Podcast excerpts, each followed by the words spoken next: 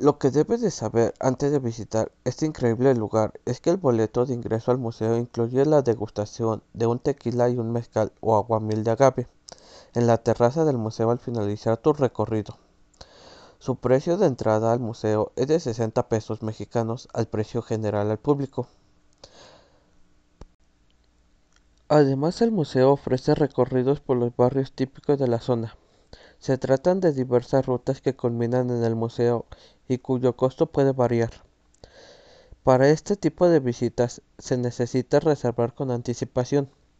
Algunas rutas que ofrecen son las siguientes.